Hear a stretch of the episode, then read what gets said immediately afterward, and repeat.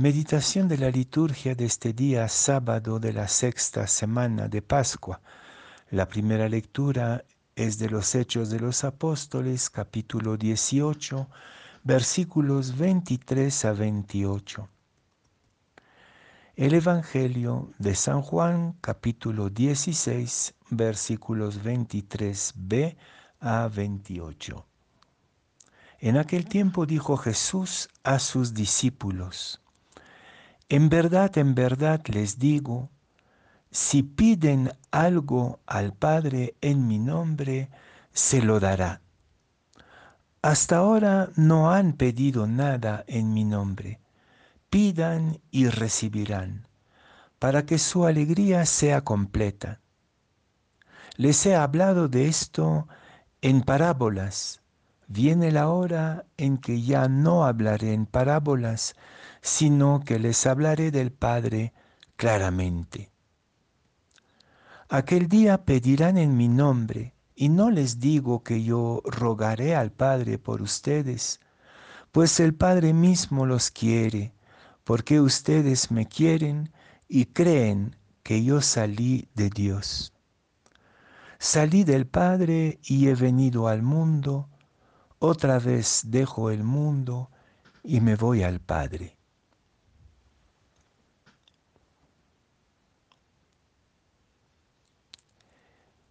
Un tiempo se concluye y otro está por abrirse.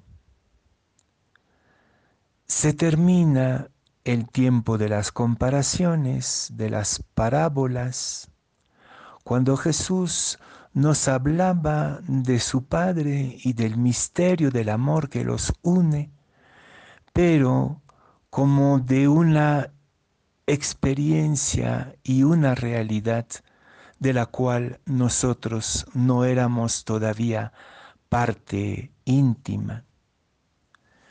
Jesús nos dice que ese tiempo de hablarnos de se termina y empieza el tiempo de una palabra clara y evidente, y creo que Jesús quiero señalar el tiempo del Espíritu.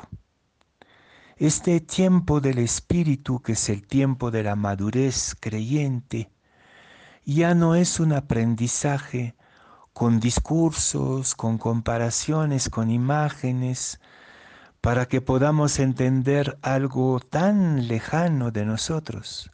No. En adelante, por el don del Espíritu, vamos a ser nosotros mismos como creyentes, como comunidad y en esperanza como humanidad entera, parte de la intimidad de Dios, con la llegada del Espíritu Santo en el cual vamos a estar zambuidos, vamos a entrar en el amor trinitario no ya como espectadores, sino como actores trinitarios. Vamos a ser parte de la Trinidad. Algunos de ustedes seguramente conocen el icono de la Trinidad de Rublov, un icono ruso.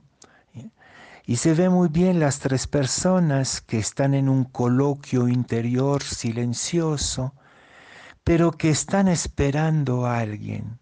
Hay como un sitio abierto, un sitio vacío, hay un ausente en este coloquio del amor trinitario. Y este ausente somos nosotros, los que hemos amado a Cristo, a quien es Cristo amado y a quien el Padre ama. A veces mm, se me viene una expresión un poco iconoclasta, decir que la Santísima Trinidad pronto vamos a ser cuatro.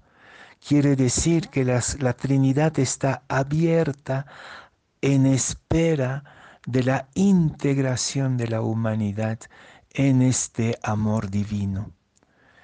Pronto entonces ya no seremos los espectadores del amor de Dios, seremos actores y parte.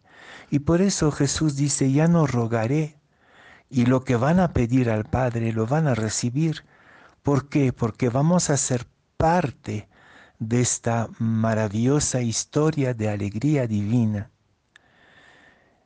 nosotros acogemos esta palabra de Jesús en esperanza.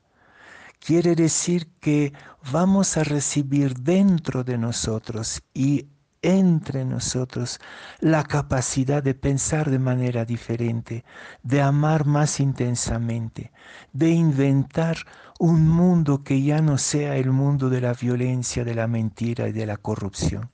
Ya no va a ser necesario pedir a uno más grande que nosotros, sino que seremos parte de de la solución, diría yo, entre comillas. Seremos parte de esta creación, de esta recreación, de esta reinvención del mundo que está en el corazón de Dios.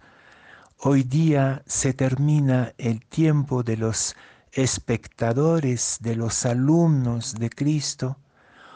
Pronto vamos a ser parte de la historia divina y esto nos da una capacidad de crear, de inventar, de cambiar, de transformar, una capacidad plenamente divina recibida del coloquio entre el Padre, el Hijo y el Espíritu Santo, en el cual estamos integrados en el amor.